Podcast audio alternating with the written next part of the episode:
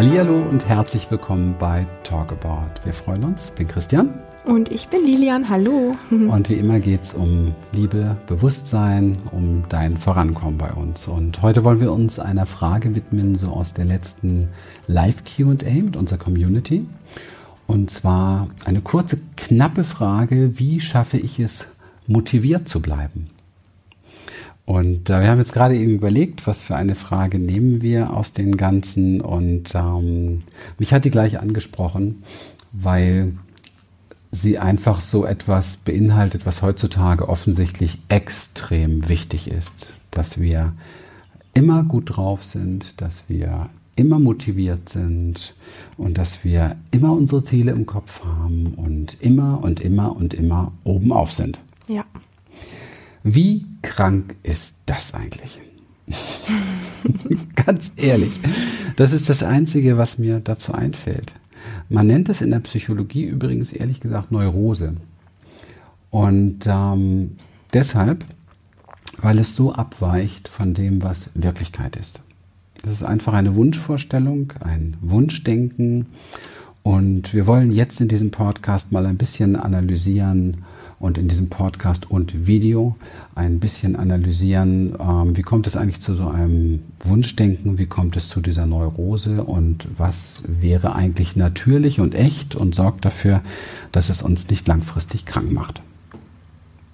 Oder? Ja. Also das, das, den ersten Impuls, den ich hatte, als ich diese Frage gelesen habe, war, dass ich, also der Gedanke war da, meine Güte, ist das anstrengend. Ja. Und das zweite war da so, so was, ähm, ja, vom Gefühl her, also ich bin ja immer so jemand, der dann gerne auch einfach mal so in sich reinspürt und, und so nachfühlt, wie fühlt sich das denn an, immer motiviert zu sein, immer voll da zu sein, immer ähm, äh, wie, wie nennt man denn das so? Äh, Maschinen. Äh, ja, Maschinen. Ja, so, so alles im Blick haben, immer genau zu wissen, was mache ich jetzt, warum und wie ist es jetzt richtig und ich weiß genau und nur bam, bam, bam. So, und dann hatte ich so das Gefühl, ah, mein Körper zieht sich zusammen und, ähm, und dann hatte ich plötzlich den Gegensatz dazu ähm, im Gefühl und auch im Bild, im Kopf.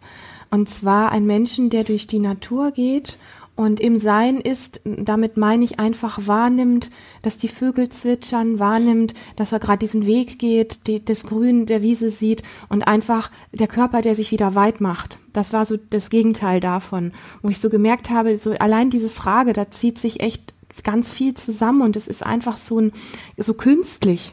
Und das andere, das ist so so ähm, das, das echte, das lebendig, also das, ja, das lebendig sein. Und, und vielleicht ist es auch interessant, jetzt einfach mal zu gucken, wie kriegt man denn beides ein Stück zusammen, dass man immer mal wieder auch motiviert sein kann und da auch sein, seine Dinge draus ziehen kann und aber auch eben immer wieder in dieses wirkliche Sein, in dieses Lebendigsein mit dem, was gerade ist, ähm, auch kommen kann. Das würde ich auch interessant finden, da mhm. einfach mal zu gucken. Mhm. So eine grundsätzliche Frage, die ich ähm, dazu als allererstes in mir trage, ist die, wer will das, ja? Also wer will ständig motiviert sein? Wer in uns, welcher Teil, welcher Aspekt braucht das unbedingt? Und ähm, ich habe da so ein Kind vor Augen, so ein Bild, ein Kind vor Augen, das panische Angst hat, ähm, nicht mehr dazuzugehören. Das panische Angst hat, ähm, alleine zu sein. Das große Angst hat, ähm, einen Anschluss zu verlieren, das große Angst hat vor sich selber, vor den Gefühlen des Unmotiviertsein beispielsweise. Nicht genug sein. Ja, das nicht glaubt, nicht genug zu sein und das einfach nach Anerkennung ringt, ja, zu denen zu gehören, die ständig motiviert sind. Oder wenn man jetzt das, das Motiv, also motiviert bleiben, also da geht es ja oftmals darum, ein Ziel vor Augen zu haben ein Kind, das glaubt, es muss einem Ziel hinterherlaufen. Das sind so meine Bilder, die ich dazu habe. Mhm. Und wenn ich das so äh, wahrnehme, dann ähm, tut mir das weh, weil da sehr viel Leid zu spüren ist. Und da bitte ich einfach mal jeden, der das jetzt sieht oder hört, auch mal reinzufühlen, körperlich reinzufühlen, wenn es ihm möglich ist und er nah an seinem Körper ist. Was die Frage, wie schaffe ich es, motiviert zu bleiben, was diese Frage tatsächlich auch körperlich macht mit uns. Mach das mal ruhig einen kleinen Moment. So mal reinspüren. Sag dir einfach mal, wie schaffe ich es, motiviert zu bleiben? Was macht es mit dem Atem? Was macht es im Brustbereich? Was macht es im Bauch? Ist da, entsteht da mehr eine Weite? Oder macht es eher eng? Drückt es eher ein Stück weit? Macht es eher ein bisschen schwer? Oder gibt es so eine fröhliche Leichtigkeit? Und dann spürst du schon sehr deutlich, ob es etwas mit deiner lebendigen Natürlichkeit zu tun hat oder mit einem Konzept, was gesucht wird. Ja, ein Erfüllungskonzept, was gesucht wird. Und ähm, mir persönlich geht es so, dass es sehr eng wird und dass es schwer wird und anstrengend wird. Und ähm, der Atem wird eng und ähm, ich merke, dass meine Natürlichkeit, also so eine Energie, die aus, sich ausdehnen möchte, dass sie sich eher zusammenzieht. Und deswegen ähm, möchte ich als allererstes vielleicht demjenigen, der diese Frage gestellt hat, empfehlen, das zu tun, was wir gerade getan haben, und ähm, sich zu fragen, ob dieses Gefühl, was es im Körper macht und was es anrichtet in mir sozusagen, ob das wirklich das ist, was derjenige sich, sich wünscht, hier und jetzt also in diesem Moment. Also dieses motiviert bleiben gilt ja einem Ziel, was irgendwann vielleicht mal erreicht wird oder was, ja, was, was nicht genau mit dem Jetzt zu tun hat, weil es unnatürlich ist, weil es ein Konzept ist, ich muss motiviert sein. Und wenn ich, wenn ich immer nur eine Idee im Kopf habe, ich müsste so und so und so sein, aber das gar nicht dem entspricht, was im Moment tatsächlich in mir da ist oder was sich gut anfühlt für mich, also was mich weit macht, was mir Raum gibt, dann ist das einfach neurotisch. Ja? Und vor allen Dingen der Grundstock, schon weil die Energie sehr zusammengezogen wird, der Grundstock dafür, dass wir langfristig noch ganz andere Probleme kriegen als so eine kleine Alltagsneurose. Weil es riecht eben halt nach Maschine, es riecht nach Funktionieren und es riecht nach Roboter sein. Mhm. Und nur weil das gerade vielleicht in vielen Bereichen Mainstream ist, ja, sich so in dieser Form anzupassen, gerade in dieser Hochgeschwindigkeitswelt oder auch in der virtuellen Welt, wo wir sowieso oftmals raus sind aus unserer Körperwahrnehmung komplett und in, völlig in Bildern und virtuellen Dingen verschwinden, kann man fast sagen. So ist es dennoch etwas, wo wir auch nochmal wieder eine Chance haben, wenn wir das so wahrnehmen, wie wir es jetzt gerade besprechen, zurückzukehren zu sich selbst und seine Wahrheit hier und jetzt zu erforschen. Diese Wahrheit wird uns übermittelt durch den Körper.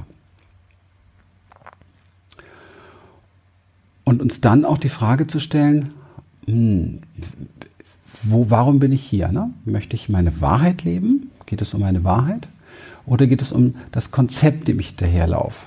Ja, also fragt sich der Esel, wie es ihm wirklich geht, oder schaut er nur auf die Möhre, die er hinterher, der er hinterherläuft? Ja, um das mal so ein bisschen in so ein, in so ein Bild zu packen.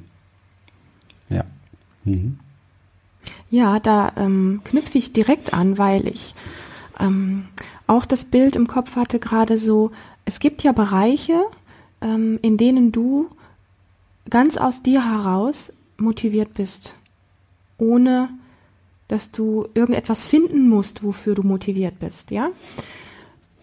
Zum Beispiel, ähm, wenn du jetzt in deiner Freizeit irgendein Projekt startest, worauf du dich die ganze Zeit schon gefreut hast und was dir riesig viel Spaß macht und ähm, was vielleicht auch total, ich sag mal, kraftaufwendig, zeitaufwendig und sonst irgendwas ist, aber du hast da so Bock drauf und, und du, und du freust dich auf das, wenn es da ist, dann bist du aus dir heraus total motiviert, das zu machen und du hast die Kraftressourcen und du findest immer wieder die Zeitressourcen, dieses umzusetzen und zu machen und du musst nicht Gründe finden, motiviert zu bleiben, sondern es ist eine Energie, die eh im Fluss ist. Und wenn du in solchen Projekten drin bist, in denen du voll aufgehst und dann in deinen Körper hineinspürst, wirst du auch merken, dass dein Körper sich einfach wirklich weit anfühlt, dass er sich lebendig anfühlt. Ähm, und ähm, das ist, ja, das wird vielleicht körperlich eine gewisse Kraft kosten. Klar, brauchen manche Projekte. Aber wenn du abends müde bist, bist du nicht zu Tode erschöpft und kollabierst auf der Couch, sondern du fühlst dich trotzdem noch reich beschenkt und du fühlst dich trotzdem noch irgendwie ähm, erfüllt und glücklich, ja. Und wenn wir Zielen hinterherjagen, bei denen wir glauben, wir müssen immer wieder Gründe finden, um motiviert zu bleiben, weil das ja alle machen, weil der Mainstream das macht, weil man das heute so macht. Und wie finde ich bloß den nächsten Grund, motiviert zu bleiben? Dann ähm, hechelst du da hinterher und bist abends dann so erschöpft, dass du tatsächlich vielleicht nur noch auf, aufs Bett oder auf der Couch äh, zusammenbrichst, äh, kollabierst, wie wir das immer nennen, also einfach vom Körper dann und dann äh, erschöpft bist. Und dann hämmert im Kopf noch die Stimme, ja, du hast das heute super gemacht und dies und jenes und so, aber es ist eben qualitativ ein riesengroßer Unterschied. Und als Idee, was der Unterschied auch, ähm, was den Unterschied mitbewirkt, ist, ähm, das kennt man aus der, aus der Achtsamkeit, das ist nämlich die Neugierde. Wenn du ein Projekt hast, ähm, ähm, wo dein Herz für brennt und wo du ähm, mit voller Leidenschaft drin bist und ähm, wo du aus dir heraus die Kraftressourcen findest, das zu machen und die, also die Motivation aus dir heraus fließt, dann ist immer eine gewisse Neugierde auch dabei, ähm, wenn Stolperstellen kommen, zu gucken, hey, wie geht's denn noch? Und was wären denn noch Möglichkeiten, mhm. äh, das zu machen? Ja, also da ist diese, das ist, nennt man ja auch Kreativität. Das ist die, die Power der Kreativität, wo die Energie einfach im Fluss ist. Mhm. Und wenn du zu den Menschen gehörst, die sich immer wieder Aufgaben stellen, äh, setzen, ähm, die die man heute so macht, um in eine bestimmte Szene oder so dazuzugehören, weil man lernt ja Achtsamkeit, man macht, man geht ja auf Seminare, man, keine Ahnung, liest ja die und die Bücher und solche Sachen und du musst dich immer wieder dahin schleppen, dann möchte ich dir ganz ernsthaft die Frage stellen, sind das wirklich die Dinge, die dich weit machen? Sind das wirklich die Dinge, die dir Kraft schenken? Sind das wirklich die Dinge, die dein Herz zum Singen bringen? Ja, das bezweifle ich ein kleines bisschen und das macht Sinn, das nachzuforschen und das kannst du am allerbesten einfach über das Gefühl äh, deiner Lebendigkeit, über das Gefühl von Kraft, von, von Glücklichsein, von dich lebendig fühlen, von, von einem inneren Erfülltsein auch.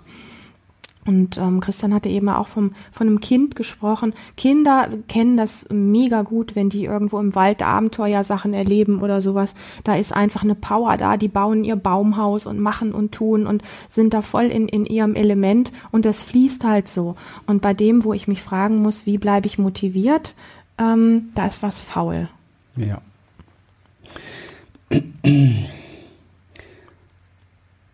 Das ist ja eine Energie, die, du hast es sehr schön gesagt, die, die in uns aufsteigt. Und ähm, die Energie richtet sich auf ein wahres und echtes Motiv. Also ich erfahre Motivation. Ich bin motiviert, wenn ich ein Motiv habe. Und die Frage ist jetzt, will ich mir ein Motiv permanent, das ist die Möhre jetzt vor dem Esel, kreieren, kreieren, kreieren, damit ich dieses Getriebensein dahin sicherstellen kann? Oder ähm, möchte ich, und das ist wirklich eine ganz ernste Frage, möchte ich gucken, was steigt in meiner Natürlichkeit auf? Also was ist in meinem So-Sein? Okay? Ich gebe ein Beispiel. Als kleine Kinder, als Babys, da haben, waren wir still, wenn wir still sein wollten. Wir waren laut, wenn wir motiviert waren, laut zu sein. Wir haben geweint, wenn wir motiviert waren, ähm, zu weinen. Wir waren, ähm, wir haben gelacht, wenn wir motiviert waren, ähm, zu lachen.